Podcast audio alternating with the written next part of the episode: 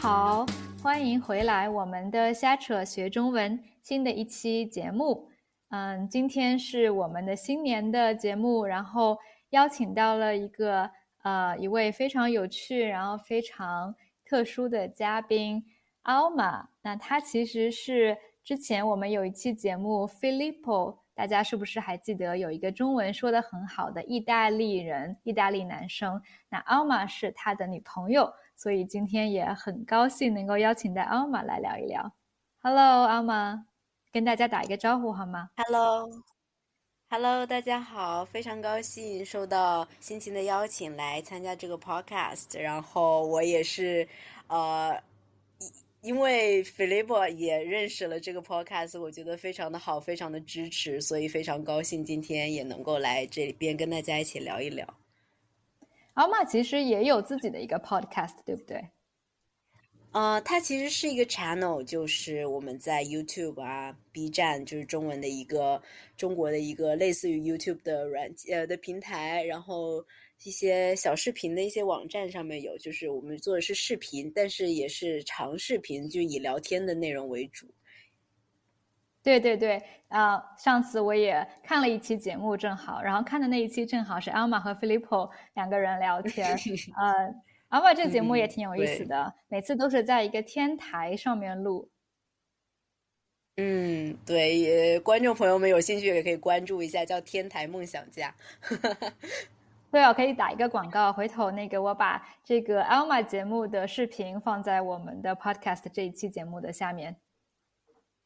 好的，太感谢了。对，然后今天正好呢，想跟阿玛聊一聊关于这个很有趣的话题。我一直都很想找一个人聊，是关于这个异国恋，也就是一对情侣，两个人来自不同的国家，或者是不同的文化背景。那特别是像我跟阿玛，啊，我这边的情况呢，就是我是相当于土生土长的中国人，我是上海长大，然后第一次出国其实是。呃，二十三岁吧，大学毕业以后才出国留学。然后呢，现在我的老公大家也知道，我嫁给了一个美国人，然后我们住在欧洲，所以我们两个之间的这个 relationship，这个情侣关系之间，有的时候也会出现一些文化差异。然后呢，阿玛的情况，呃，你也可以跟大家介绍一下，然后想聊聊这关于文化差异的话题。嗯，对，我觉得这个话题真的很有意思，因为我的情况是，呃，我其实跟你差不多，我也是大概，呃，二十，嗯，二十一二岁的时候开始出国，因为我刚开始其实是十八岁之后到了香港去读书，然后香港还算是一个就是中西方文化交呃交集的一个。地方，然后等到二十二岁去到瑞士之后，认识了菲利波，跟这个意大利人开始谈恋爱，然后中间就出现了很多次需要磨合的地方。就是尽管是像菲利波这种中文说的很好，对中国文化有非常深的了解的人，我觉得还是会出现情侣之间很多的文化差异。对，其实我觉得像我们两个这样的恋爱关系里面，已经算是。嗯，怎么说呢？两个人走的比较近的，就比如说我跟 Alma 都属于在国外受过教育，也呃居住了一段时间。然后我们两个人的男朋友或者伴侣其实是会说中文，在中国居住过，对中国有了解。但即便如此，呃，生活当中还是有需要磨合的地方。对，是的，是的。那比如说，呃，我先问你吧。之后我也可以分享一下我的情况。阿妈，你觉得对你来说最大的需要磨合的地方，或者可能出现争吵比较大的地方会是什么呢？嗯，我觉得其实有很多种类诶。呃，我觉得就是从一个比较肤浅的，但是其实对生活息息相关的一个事情呢，就是这个吃饭时间的问题。我觉得就是。就是中国人和南欧人可能就是真的这个点上真的很难磨合。比如说我，我吃早呃，我吃晚饭的时间特别早，可能我下午五六点钟我就想要吃晚饭，然后我想要我就是吃饭的时间和睡觉时间之间隔的时间比较长，因为我觉得这样比较健康。然后对于意大利人来讲，他们可能晚上九点钟十点钟才吃晚饭，然后这个刚开始就是我们。呃在一起开始生活的时候，或者是开开始。尽管就是刚开始谈恋爱的时候，已经开始很难很难磨合了，就是找不到一个可以一起共进晚餐的时间。我觉得这个这这件事情就还挺重要的。但是又说到就是更深层次一点呢。就是可能会在一些理观念上面会很不同。我就说一个例子吧，这个例子我其实还跟菲利波进行过长达两年的讨论，就是从我们 呃关系刚开始的时候一直讨论到两年之后，我都我们都是其实没有办法找到一个比较好的一个折中的点吧。呃，所以这个还没有找到折中的点，就是一个 ongoing 的一个。我觉得可能我们找到了解决对于我们两个暂时来讲适合的解决方式，但是我们没有找到一个答案，所以可以说来听一听，看一下你的想法是怎么样子的。嗯，你说，就是我觉得对于至少我来讲，或者是我认识的大多的东亚文化圈的人来讲，就是我们有一个习惯嘛，就比如说你跟上一段呃恋情结束了之后，你就会删掉你的社交网站上关于上一任的。那些照片啊，特别是那种很亲密的合照，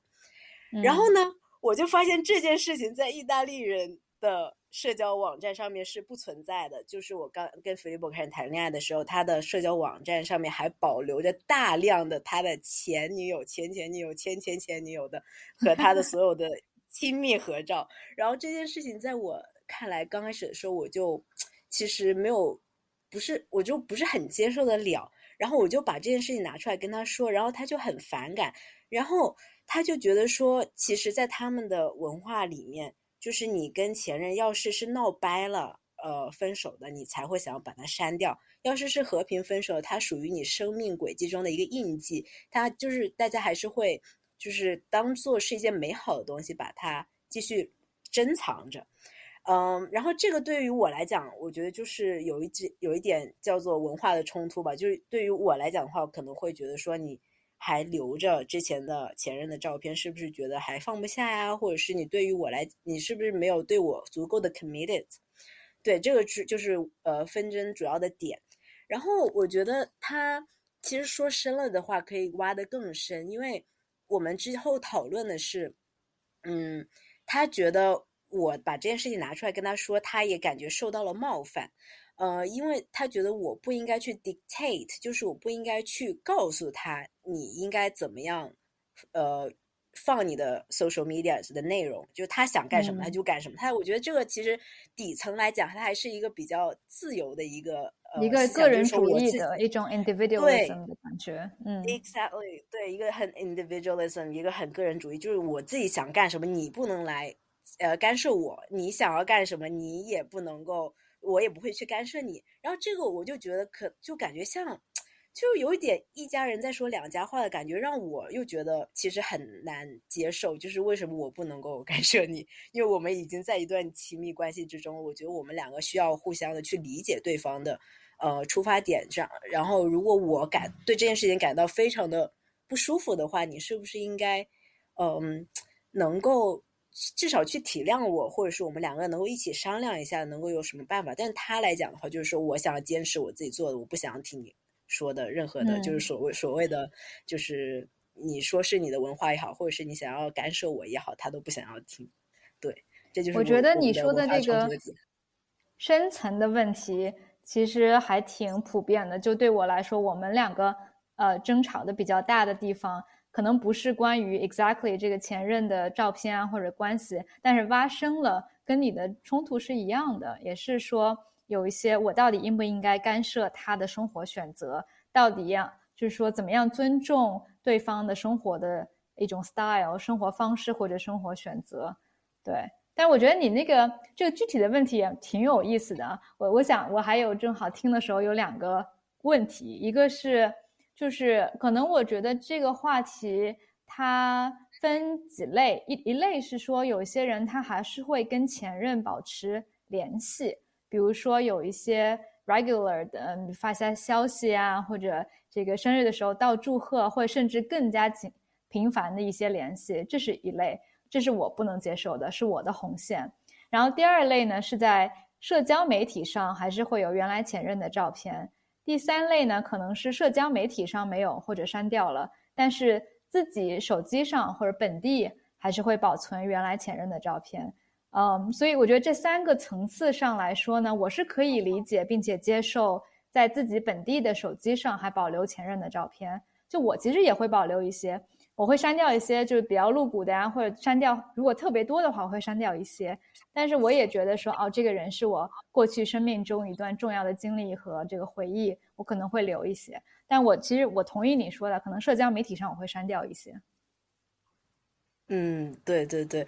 我觉得当时就很搞笑的一点就是，我们呃呃关系最开始的时候，他我们就因为这个起，呃就在吵架嘛，基本上就是在吵架。然后呢，他用来反驳我的理由就是。你看那个谁谁谁，就是指他的另外一个意大利朋友，他的朋友圈最多前前任的照片的。然后他说：“你看那个谁谁谁，这个也是。”然后我觉得他这种方式就是让我感觉到，这真的不是他一个人的问题，这是一个文化层面上的一个不同。然后其实这个会让我稍微比较放心一点，就是说不是他自己真的。嗯，可能还在留恋或是怎么样的。如果真的很多，呃，像他这样的文化背景的人都是这样做的话，可能这个真的就是我们不能够，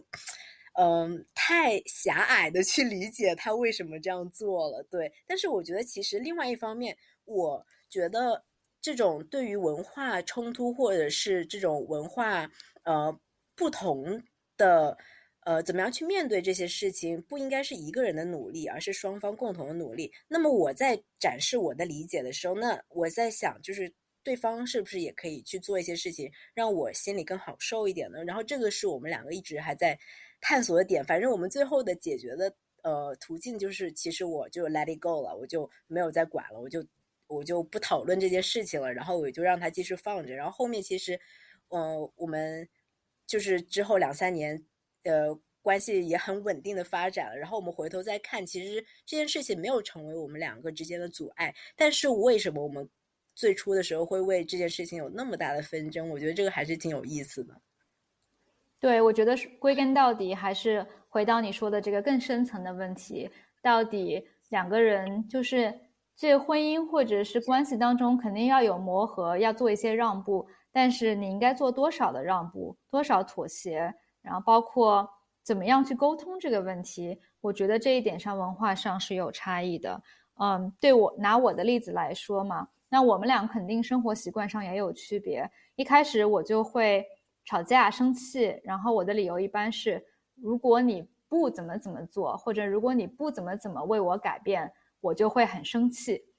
然后呢，David 他就说他很不喜欢这样的措辞。因为这样听起来是我在威胁他，然后他会，他那边的感受是，如果他不做这个，嗯，他会，他就会害怕失去我。然后呢，后来我们两个经过很多轮的讨论以后，他就教会我去换一种说法。我现在就会说，如果你做什么什么会让我感到很高兴，我就会说 I would really appreciate if you do this and that。然后这个就是让整个的这个氛围和基调改变了。然后就是说，因为我们两个都想让对方更开心，我们希望能够做让对方开心的事情，然后这个就会变成一个 out of joy instead of out of fear，啊，我就学会了这个沟通技巧。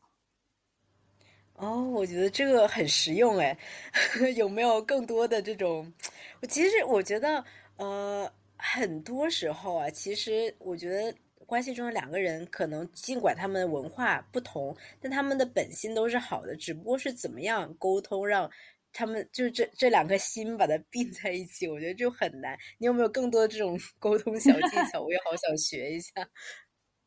我在想，就是我也举个例子，另外一个事情，呃，对我们两个文化上面差异比较大的、比较凸显的是，嗯，我觉得中国人或者说东亚文化吧。我们都是非常的 collectivism，就换一句话说，我们会很在意别人的感受。然后，比如说哈，出去吃火锅，跟朋友一起，我会一直关注其他人啊，我是不是需要给他们递筷子？他们是不是需要餐巾纸？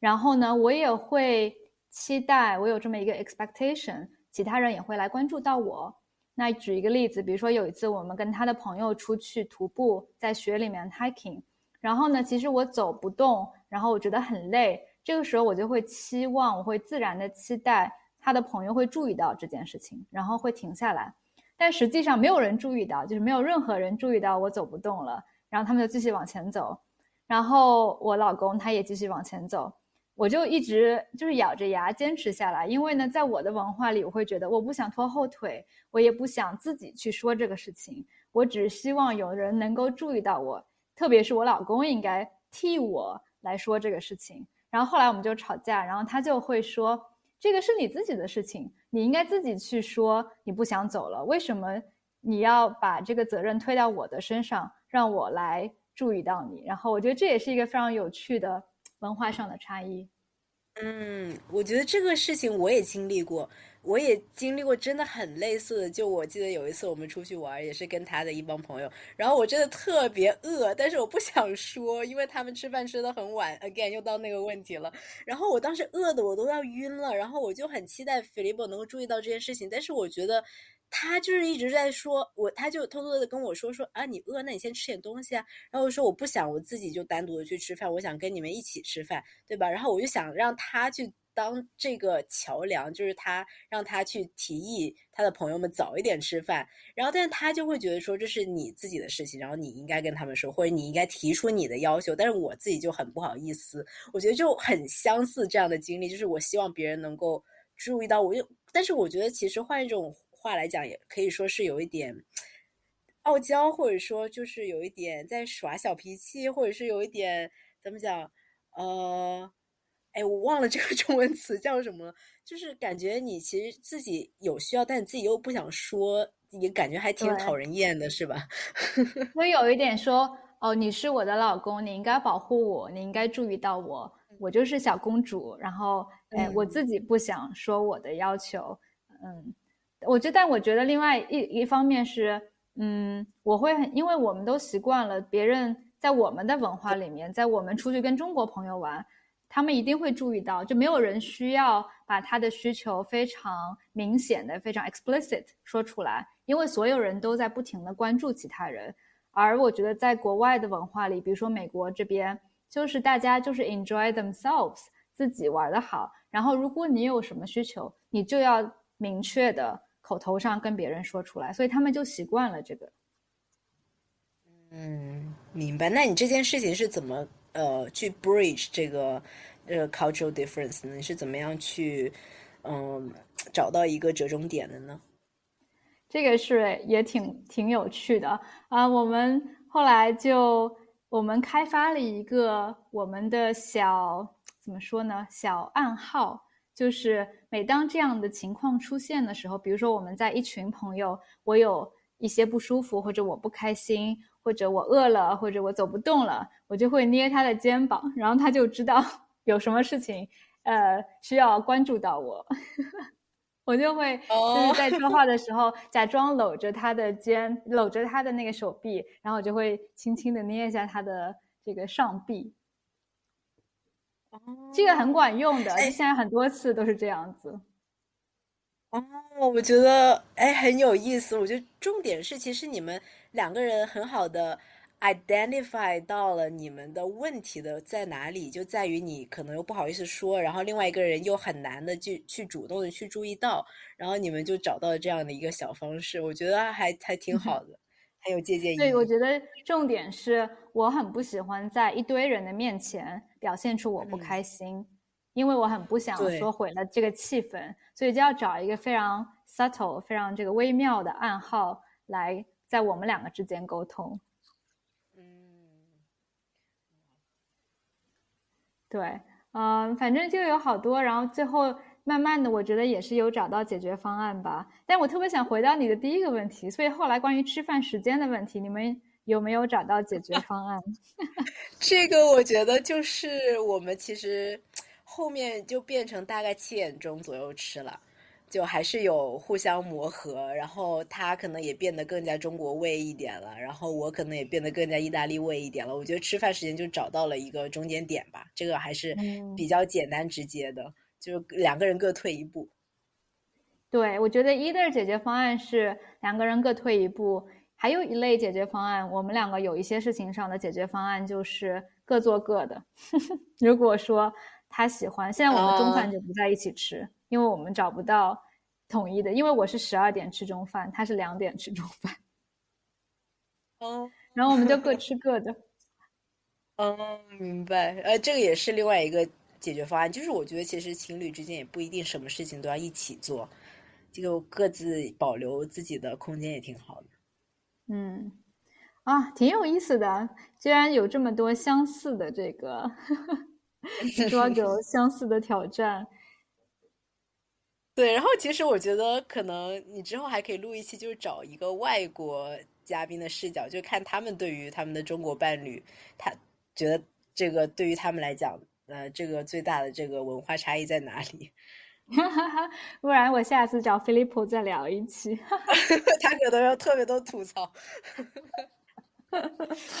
对我们说的其实都是一些生活上的东西，然后今天肯定没时间就是深聊。我我自己觉得另外一个大的是文化或政治上吧，政治上经常会有一些摩擦，特别是跟他跟他没有，但是跟他的朋友或者他的家人这一块还是会有，经常会有一些讨论。嗯，对，我觉得这块的话我倒还好，因为可能我们会避免这个问题。然后另外一个就是可能我的意大利语也没有那么的有没有能够。达到能够讨论政治问题的水平，所以我们基本上就停留在生活的寒暄就差不多了。好的，谢谢阿玛，特别今天很有意思的这个话题，特别感谢。嗯，谢谢，感谢，呃，感谢你的邀请。好呀，那我今天就到这里，大家拜拜。